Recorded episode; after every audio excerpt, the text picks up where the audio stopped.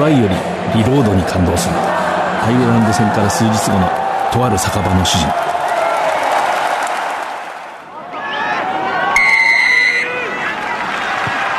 藤島大の楕円球に見る夢。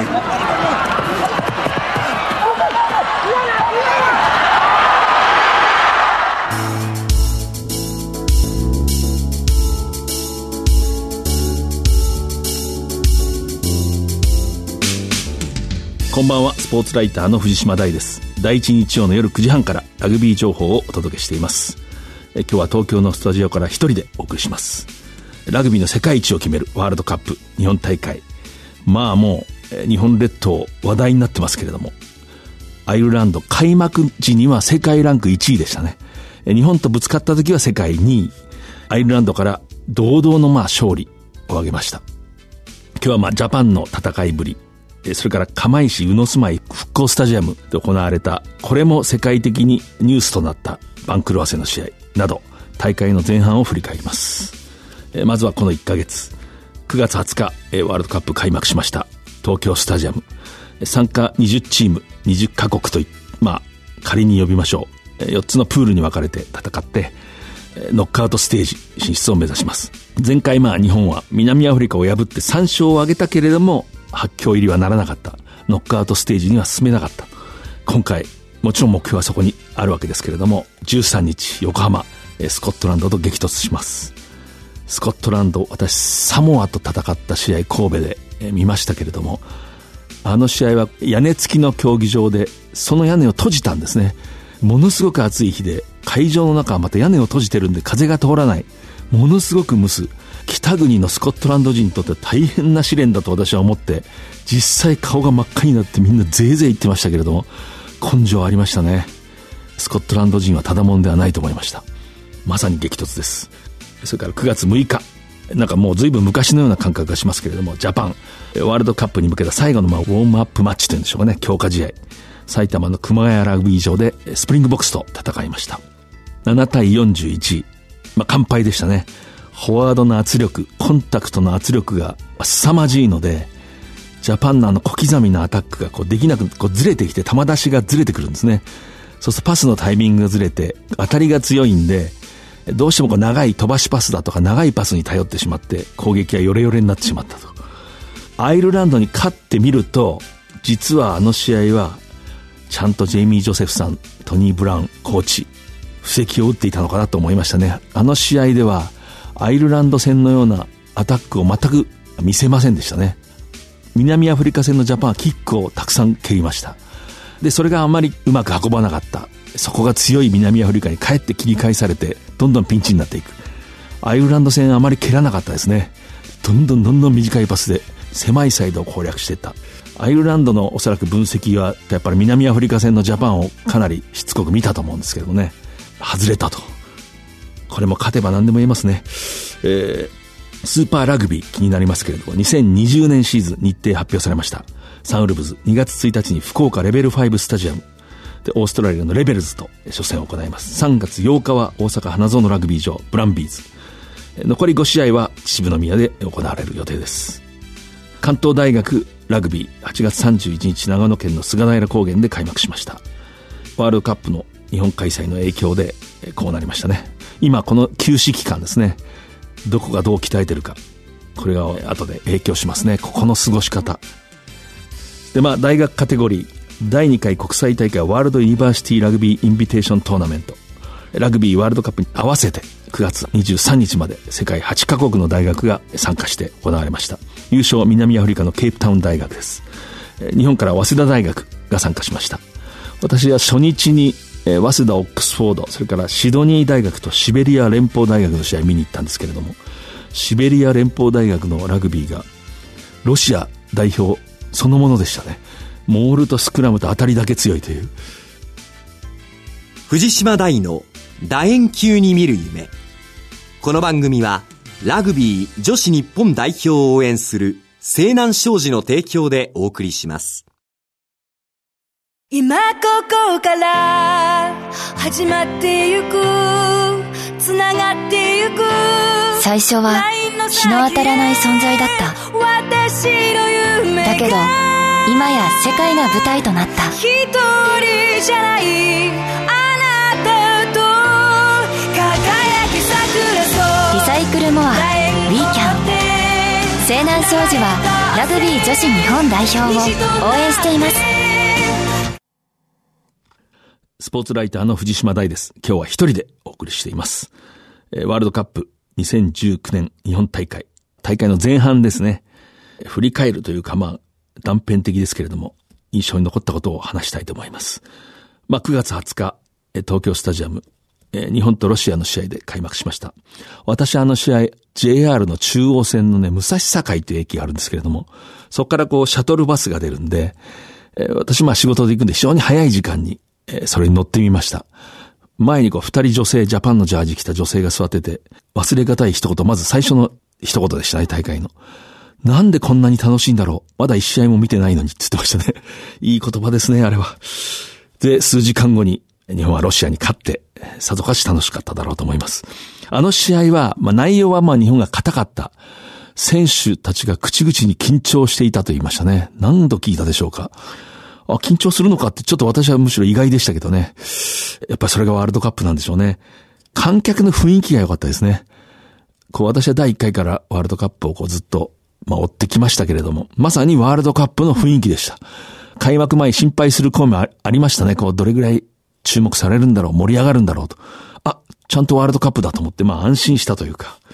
そんな感じがしました。で、まあ、あの試合のジャパン、本当にやはりキックの蹴り合い、まあ、いわゆるキッキングゲーム、ロシアに、あまりこう、ロシアとの関係でうまくできなくて、まあ、苦戦したんですけども、これも、アイルランドに勝ってみると、まあ、手の内を見せないというところがあったのかなと、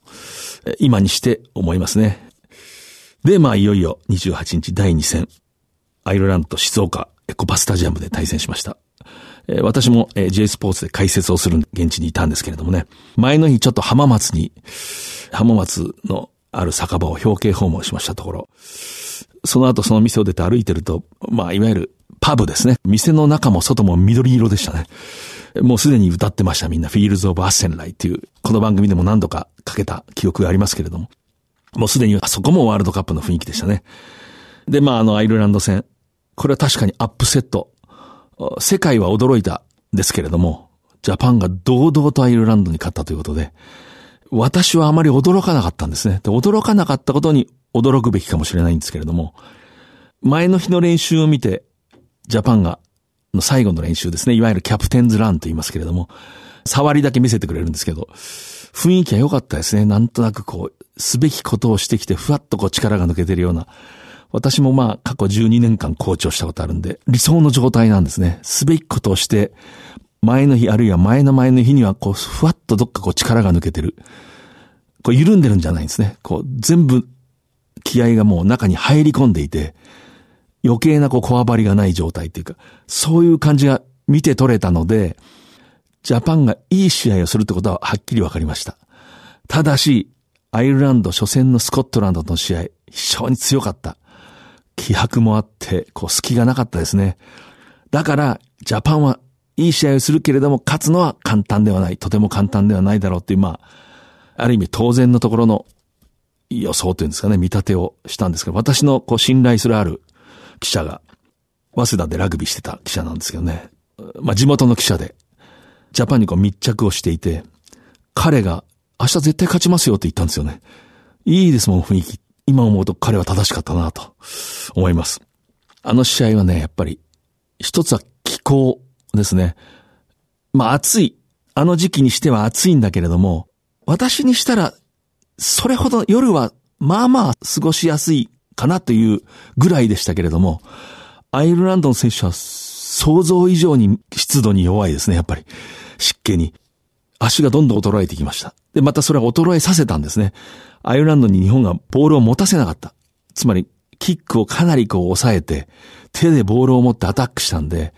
非常にこうワイドに遠くへボールをまず送って、相手のディフェンスを広げて、で、あるいはそこから急に狭い方にまた攻めて、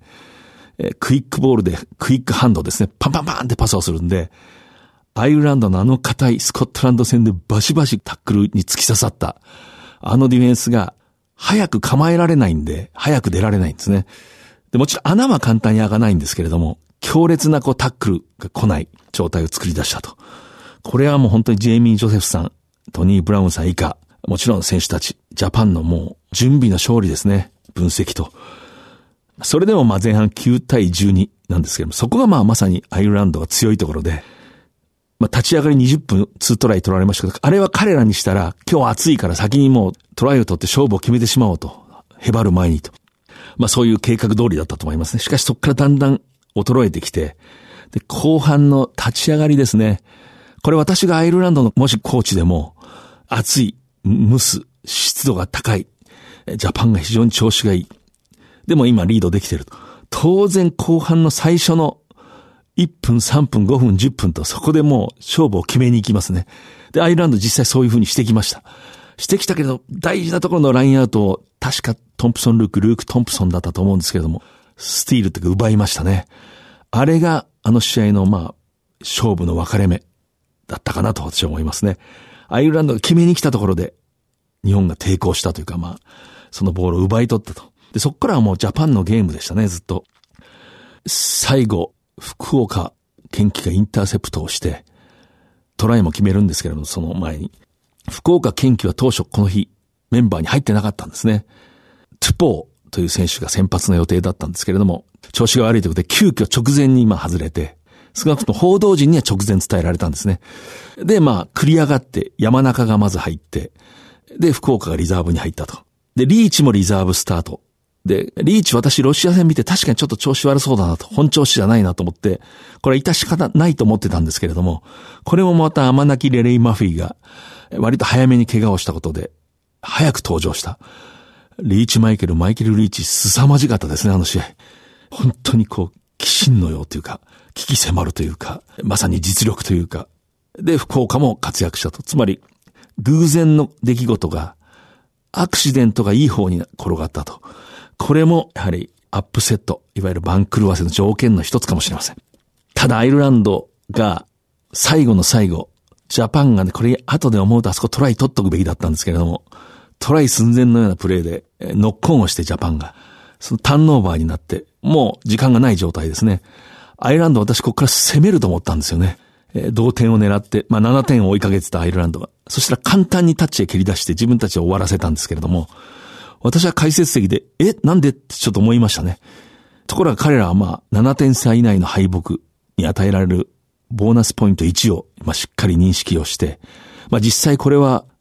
大きいですね。少なくとも2位で突破することがかなり確実になるという意味で、タッチ切り出しました。で、それはアイルランドの判断は判断で、まあ正しい。ただアイルランドの新聞も見出しに、物議を醸すっていう見出しを掲げてるところもあったんで、終わらせ方。まあ、多少議論にはなるでしょうけど、まあ、一つの理にかなった終わらせ方なんですけど、私のようにも長くジャパンを見てきてる身には、アイルランドが負けてる試合を、アイルランドがジャパンと対戦して、負けてる試合を自分たちから終わらせたっていうのは、ある種こう歴史が動く瞬間に感じられましたね。というのは、仮に7点差で負けていてもその前体をぶつけ合う感覚だとか、彼らのこう感触ですね、実感というか、芝の上の実感が、いや、今ついてないからこうなってるけど、俺たちがもう本気で出したらまたもう一つ必ず取れるって思ってたらやっぱ攻めたと思うんですよね。うわ、今日のジャパンにはこれは無理に攻めたら帰って点を取られると感じさせた。これ実力ですね。ジャパンがそこまで強くなったと。そこは感激しました。またその、アイルランドの選手がパッとこう、タッチを蹴り出した、あれ蹴り出した当人に私終わった後聞きましたけど、ミックスゾーンで。まあ、数人の記者で、ハドルを組む、つまり急なターンオーバーだったんで、仲間と相談する時間はなかったんで自分が決めたって、本人はそう言ってましたね。裏にスペースもなさそうだし、もうこの方がいいと思ったと。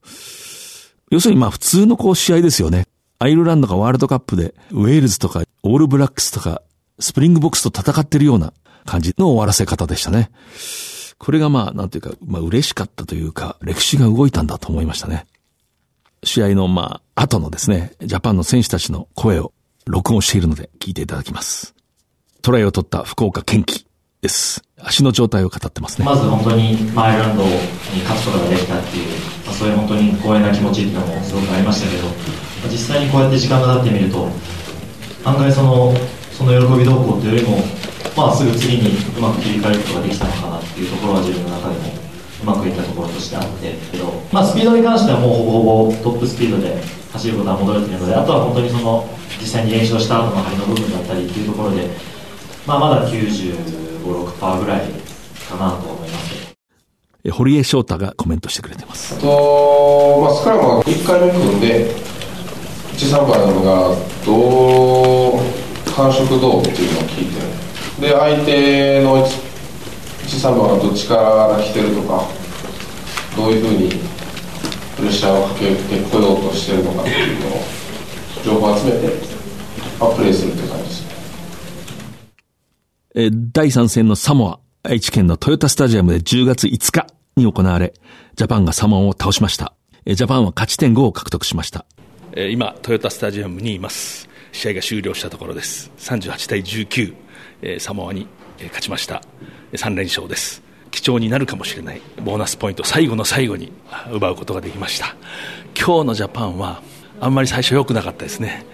アドバンテージ反則をもらってその後攻めた後トライが取れそうなのにボールを落とした。一番最初の方ですけれども。あれが象徴的でしたけれども取るべきところに取れてないということでサモアのこう、まあ、反撃を許してちょっと危ない感じついてない感じもあってあまり良くないのに結果としてボーナスポイントを取れたと。ここは自力でしょうね。ジャパン強くなったなと。良くない試合だけに思いました。最後のワンプレーのところ。サモアもそこで終わらせるんではなくて自陣ゴール前から攻めて7点を返すとボーナスポイント1がもらえると。そこでスクラムを選んでくれたんですね。選んでくれたから蹴り出されたらもうそこでボーナスポイントは取れなかった。そこからまあ松島幸太郎がトライをした。これもなんかこういろんなあやがあって面白かったですね。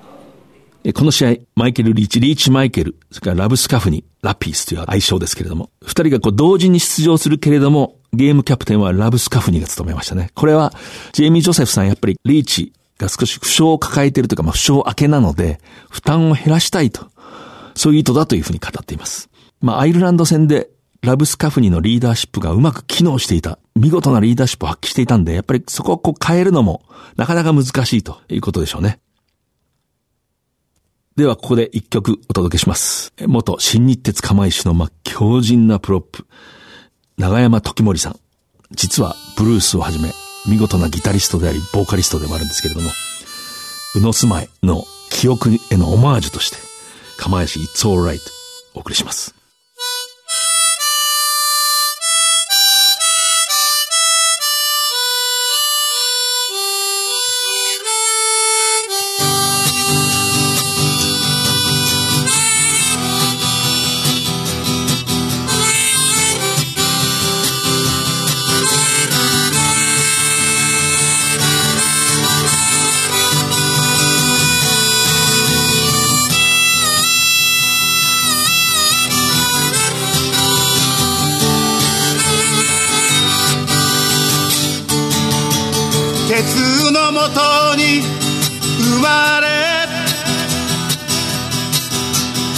町と共に生きてきた。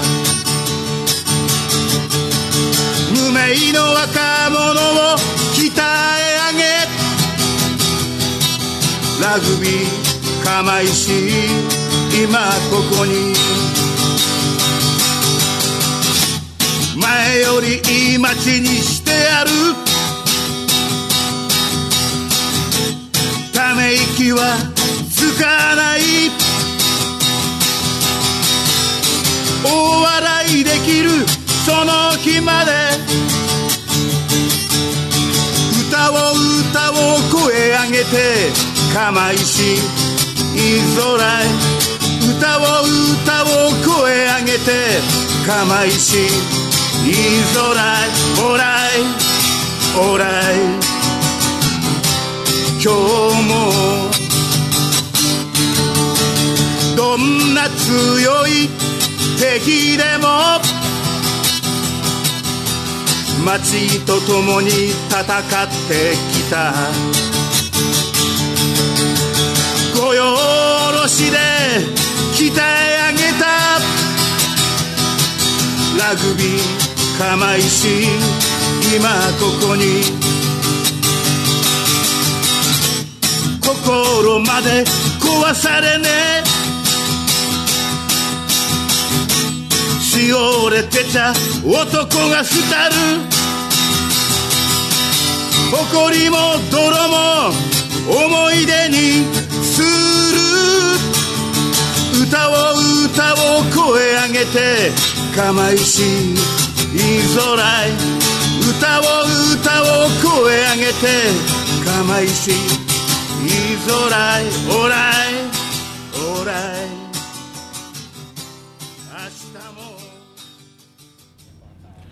私は今、釜石宇野住まい復興スタジアムにいます。えーワールドカップ日本大会のために、ま、唯一、えー新設されたスタジアムです。えーフィジーとウルグアイ、フィジーが優勢と、世界中の人が思ってましたけれども、ウルグアイが30対27、劇的に勝ちました。まあ、ウルグアイの、まあ、本来の力ですね、本来持っている魂の力、そしてしっかり準備したラグビーそのものの実力、それがこう一体となって、ちょっと疲れの見えたフィージーを、まあ、退けました。特別な場所で特別なことが起きました。まあ、お聞きいただきましたように、12会場でただ一つ新設された、岩手県釜石市、釜石宇野住まい復興スタジアム。まあ、2試合行われるんですけれども、まず9月25日、フィージーとウルグアイが、えーぶつかり、えー1万4000人を超える観客が、まあ、訪れました。結果、世界は驚きました。ウルグアイが、今大会は非常に戦力というか、まあ、力が充実していると思われたフィジーを30対27で破りました。私、その試合解説していましたけれども、こうなんていうか感動的でしたね。何か釜石宇野住まい復興スタジアムのワールドカップにふさわしいような内容でした。ウルグアイ、前日、まあ練習を少し見て、ウルグアイって、まあ前回大会はプロの選手4人だけだったんですね。で、最後のアマチュア、と言われた、まあ、いわゆるロマンチックなチームだったんですけれども、今回は、まあ、いろいろこう、協会が仕組みを変えたんで、名目上はプロの選手が増えてるはずなんですけど、まあ、アマチュアの選手がいるはずだと、え思いまして、関係者に聞いてみました。メンバーシートにこう、適当にこう、ペンでこう書いてもらったんですけど、ねあの試合の右のプロップ、ディエゴ・アルベロという選手は、ウーバーに勤めてるって言ってましたね。あの、自動車配車アプリの会社。それからキャプテン、魂のキャプテンですね。ファン・マヌエル・ガミナラ。すごいタックルしてましたけれども。この人は、その関係者信託銀行だと言ってましたけど、まあ、この人たちも一応こう名目は協会と契約して練習に専念できてるんだけれども、空いた時間にそのキャプテンなんかは空いた時間に会計士として働いてるということでしたね。で、まあ、試合が終わった後監督に確認すると22人がプロだと。ということは9人がアマチュアということですね、こうスコットの中。いずれにしてもそういうチームが、えヨーロッパのまあ強豪クラブでプレーする選手がたくさんいるフィジーを破ったと。本当に力を振り絞ってましたね、ウルグアイは。前へ出て倒して、抜かれたら帰って、複数でブワーッとバッキングアップって、まあ、昔のディフェンスですね。前に出てカバーでこう、斜め後ろにみんなが戻っていって、タッチライン際で、もう飛びついてタックルして、そのボールに絡みついて、そのうちフィージーがこうミスをすると。でフィージーはいつか取れるだろうと思ってるうち、どんどんどんどんこう、まあ、焦りが出てきて、今世界の発狂の力があると言われて、ベスト8入りをまあ目指していたフィジーが、こんなところで敗れると。相当ショックだったようですね。まあラグビーですね。で、まああの、無の住まいで行われるということでね、海外のメディアもたくさん来ていましたね。だからただの試合ではなかった。まあ普通ではない、土地で普通ではない出来事があったと。そういうことなんですけども、イギリスのね、ガーディアンという新聞、ラグビーを非常にこう熱心に取り上げる、まあいわゆるクオリティペーパーですね。そこの記者がね、釜石のいいストーリー書いてましたね。書き出しが良かったですね。あの、そのスタジアムの芝生のハーフウェイラインのあたりに、え電話ボックスがかつてあったっていうこう書き出しなんですね。素晴らしい書き出しで、私はこうスポーツライターとして敬服しますね。イメージが湧きますね。それは要するに、あそこにあった釜石東中学の校門の外に電話ボックスがあって、で、そこのまあ、ある当時の女子中学生が、自分がその電話ボックスを使った最後の人間だということを知っているっていう書き出しですね。つまり、あの地震が来る直前に、そこで、親に迎えに来てくれっていう電話をしていたと。その途中に揺れが来た。まあそういうストーリーなんですけれども、こうみるみると絵が浮かんでくる。ワールドカップやるとこういう記事を読めるっていうのもまた一つの喜びですね。内容は非常にこう厳しい内容でもあるんですけれども、そう思いました。えっと、それとまあ、バックスタンドのところに、まあ、小学生、中学生体操着姿で、ザーッと並んで何か歌を歌ってね、いい雰囲気でしたね、あれも。釜石でワールドカップをと最初にまあ、志を立てた人たちの、なんていうかな、努力、歳月がこう、そこに凝縮されてるような感じがしました。えー、で、この釜石宇野住まい復興スタジアム、まあ、様々な思いを、まあ、抱いてね、試合を見ていた人たちがいました。えー、現地で取材しました。釜石市内の酒造会社浜千鳥。これ美味しいんですよね。いい酒です。浜千鳥を営む夫婦です。えー、普段は C ウェーブソをしています。釜石にこんなにたくさんの人が集まるっていうのはもうなかなかないことなので大勢の外人さんにも会えたしあのこんなにたくさんいて活気があってすごくいいなと思いましたそうですねあの改めて競技場を作ってやるというのはその全国の中で釜石だけなんでそういうまずそういうものができてこうやって人が集まるというのは非常にあの感動してます来てくれた人がねまたまあ釜石のことをこう思ってくれる人が増えればいいと思います。え元副市長もスタンドで観戦しました。えっ、と、8年前に東日本大震災があって、私は当時は6月の初めからこの釜石に副市長として着任しました。当時は復旧・復興をどう進めるかという課題が一番大きくて、被災者の救済とかですね、街づくりをどうするかといったことで非常に頭を悩ましたという時期でした。でまだまだ街はですね電気もちゃんと復旧しなくて道路の交差点の、ね、信号などももう警察官がもう手でねもう交通誘導していたそういう時期でしたしあと瓦礫もですね道路からも道路の脇にこう渦高く積み上げられていた状態だったので本当にハエもねもうブンブンこう飛んでいましたし震災の爪痕そのままのこう状態だったんですよね。その時に有志の方がねこのラグビーワールドカップが日本で開催されるので釜石はラグビーの街だからぜひこの釜石でこのワールドカップが開けるように誘致したらどうかといったお話があったんですけどとてもそういうことをねあの考えられる状態ではなかったんですよね。でも有志の気持ちが非常に熱くてもう、まあ、市は側面からあるいは背中を押す格好で、まあ、支援したんですねで本当に皆さんのお力添えでこの、ね、ラグビーワールドカップの開催地に釜石が決まりましたしで今日こうやってスタジアムがねここでワールドカップ実際にこう開催されていや本当にもう8年経ってですね、まあ、10年で復興を成し遂げようという思いで進んできたので。まあ、一つステップは上がったかなという気はしますけどね、でも被災した方々はまだまだですね気持ちが言えない方がたくさんいらっしゃいますし、まだ仮設に少し残っている方もいらっしゃるんですよね、この釜石でラグビーワールドカップが開催された、でこのニュースがねもう全世界にこうもう飛び交っているということを考えるとそれを乗り越えて前に進んでいくというね。ことの一つにねこのラグビーワールドカップの開催が、まあ、役立つんであればですね本当に、まあ、これを誘致してでスタジアムを作ってで皆さんに来てもらったことが、まあ、その一つのねもう励ましになるのかなと思って、まあ、そういう意味では非常にこう胸を熱くして今日試合を見させてもらいました。フィジーとそれからウルグアイの皆さんにね本当に感謝申し上げます。ようこそ釜石へおいでいただきました。で今後とも釜石を見守ってください。よろしくお願いします。スタジアムで新日鉄釜石 OB 日本代表の元ロック桜庭義彦さんにも聞きました。え、ー、と2011年津波の被害があってそれからぜひこう釜石でワールドカップをというこう話が出て、えー、8年余り本当にこうえー、いろんな、まあ、苦労だとかあるいはなかなかうまくいかないこともありましたけどあの今日この日を迎えられて、えー、皆さん本当にこう笑顔で、えー、試合をご覧になってそしてこう帰った姿というのは非常に、えー、私自身感動しました本当にあのいい一日小未来につながる一日になったと思います、えー、13日はナミビアとカナダが釜石宇野住まい復興スタジアムで対戦しますけどこれがねまた絶対いい試合になりますね。私にはわかります。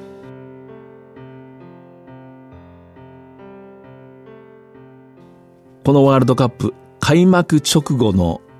まあ、ビッグゲームというのはフランスとアルゼンチン、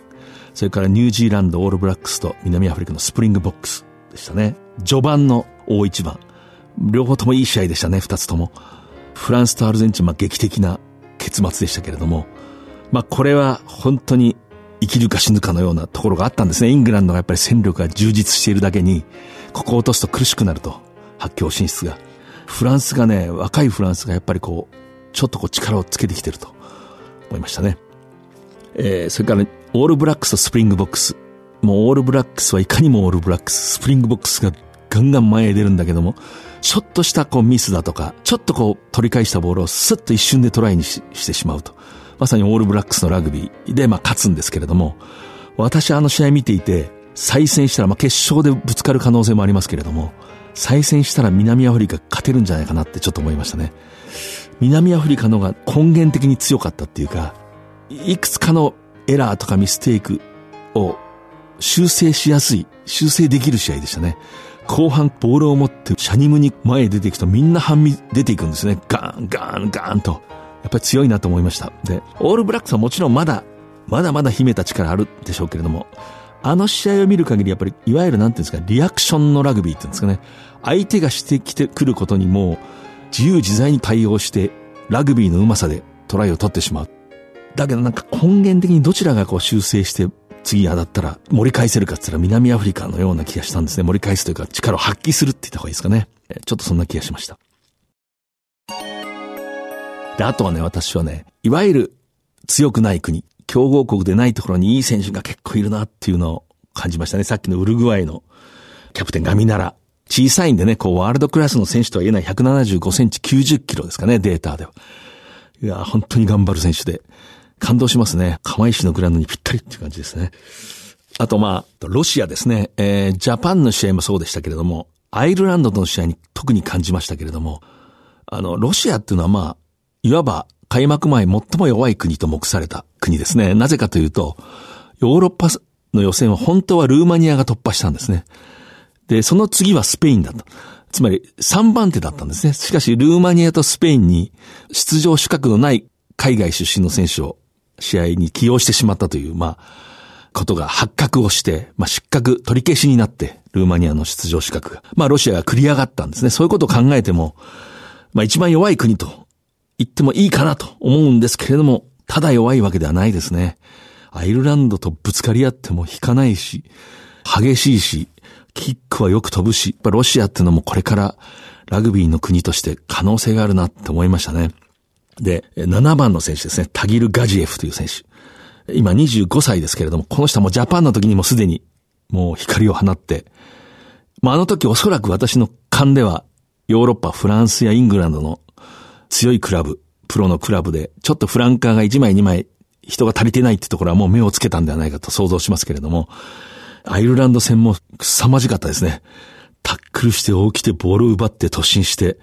ずーっと走ってました。で、この人25歳ですけれども、18歳までラグビーが何か全く知らなかったって話してましたね。総合格闘技をしていて、まあラグビーに転向するんですけどね、あの、おそらく大会後、こう、新しいプロの道が開けるんじゃないですかね。あと、右のプロップアイルランド戦、印象に残ったんですけども、キリル・ゴトフツェフっていう選手。この人もね、今32歳ですね。32歳なのに、ラグビーを始めたのは5年前という人なんですけども、調べると、もともとレスリングの選手で120キロ級のフリースタイル、えー、2010年国内選手権で3位に入ってますね。で、その時負けたのは北京オリンピックの金メダリスト。その人に唯一負けた。しかしまあオリンピックに届かず、それでまあ2012年ですかね、ボブスレーにこう転向するんですね。ボブスレーってあの、体の重い怪力の選手が必要なんですけども、そこにまあ、しかしこれも2014年のソチオリンピックに選ばれなかった。そこでラグビーに転向したと。まあそういう経歴をしてたんで、スクラムをちょっと注視してたんですけどね、強いですね、この人。アイルランドが優勢の時も、この人がぐーって耐えますね、こう、背筋を伸ばして。で、後半の6分ぐらいでしたかね、押し込んでペナルティを取った時に、こう、さりげなくこの人は右腕をこう上げたんですけれども、全くその、優勝の行方だとか、今後の展開には関係ないんですけれども、一つの小さな大事なハイライトでしたね、これ。いい選手いますね、やっぱり。あと、ま、トンガのね、7番、イングランド戦ですね、ゼイン・カペリという選手いましたけれども、同じトンガ系のイングランドの、ま、強靭なナンバー8、ビリー・ブニポラにものすごいタックルしましたね。あの、海外のメディアがどっか書いてましたね。テストマッチ出場して、ブニポラがこんなタックルされたの初めてだ。まあ、ブニポラっていうのは、まあ、非常にまあ恵まれた大国イングランドの、まあ、スターですね。それに対してこのカペリっていう選手は、海外のメディアを見ると、セミプロのラグビーリーグの選手でもあったり、ビルダーですね。だから、工事現場のビルダーの見習いって書いてありましたね。このあたりがワールドカップのたまらないとこです。あと、ナミビアの右ウィングですね。チャド・プラート。この人も独特のランで、なかなか魅力ありますね。あと、これはまあ、強豪国中の強豪国なんですけども、イングランドのルイス・ラドラムってフランカー。控えの扱いですね、こう、序盤は、大会。この人ちょっと独特の感覚があって、こう、下のボールスって取ったり、なんかこの大会で大化けするような予感がするんですけど。今ここから始まってゆくつながってゆく最初は日の当たらない存在だった。だけど今や世界が舞台となった。一人じゃないあなたと輝き桜リサイクルモアウィーキャン西南商事はラグビー女子日本代表を応援しています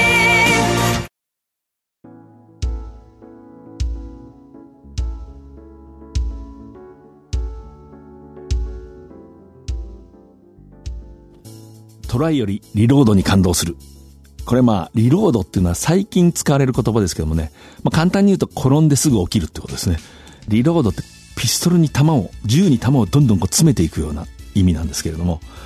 一つ仕事をしたらまたすぐ立ち上がって動くと。それをリロードって、まあ、専門的には呼んでますけれども、ある私のよく行くラグビー好きの酒場の主人が、もうアイルランド戦以来、異様に饒舌なんですけれども、トライもいいけどさ、リロードに感動するんだよね。リロードなんて言葉知ってるんだって言ったら、まあ、今回覚えたらしいですけれども、彼が言うにはね、トライをするときって人間は走るに決まってると。前に人参がぶら下がってるんだから。でもリロードで倒してガーンってタックルして、あるいはガーンってタックルされてまたすぐ起きる。またすぐ起きて走るっていうのは、何のためにあの人たち走るかわからないんだよなって言うんですよね。いいことが待ってるわけでもないのにまた走る。あれに感動するんだよな、つって、あ、何かこう、ラグビーの本質を結構捉えてるんじゃないかと、私は思いましたね。もちろん、まあ、リロードをきちっとやると、勝利といういいことが待ってるから、走るのかもしれませんけど、パッと見た人には、これからまた辛いことがあるのに、またすぐ起き上がるんだっていう、まあ、その感動があったと、いうことでしょうね。ワールドカップやっぱり、初めて真剣にラグビー見る人が面白いっていう人多いですね、私の周囲。面白いんですよね、やっぱり。次回は11月3日の放送です。それではまた藤島大でした。藤島大の楕円球に見る夢。この番組はラグビー女子日本代表を応援する西南商事の提供でお送りしました。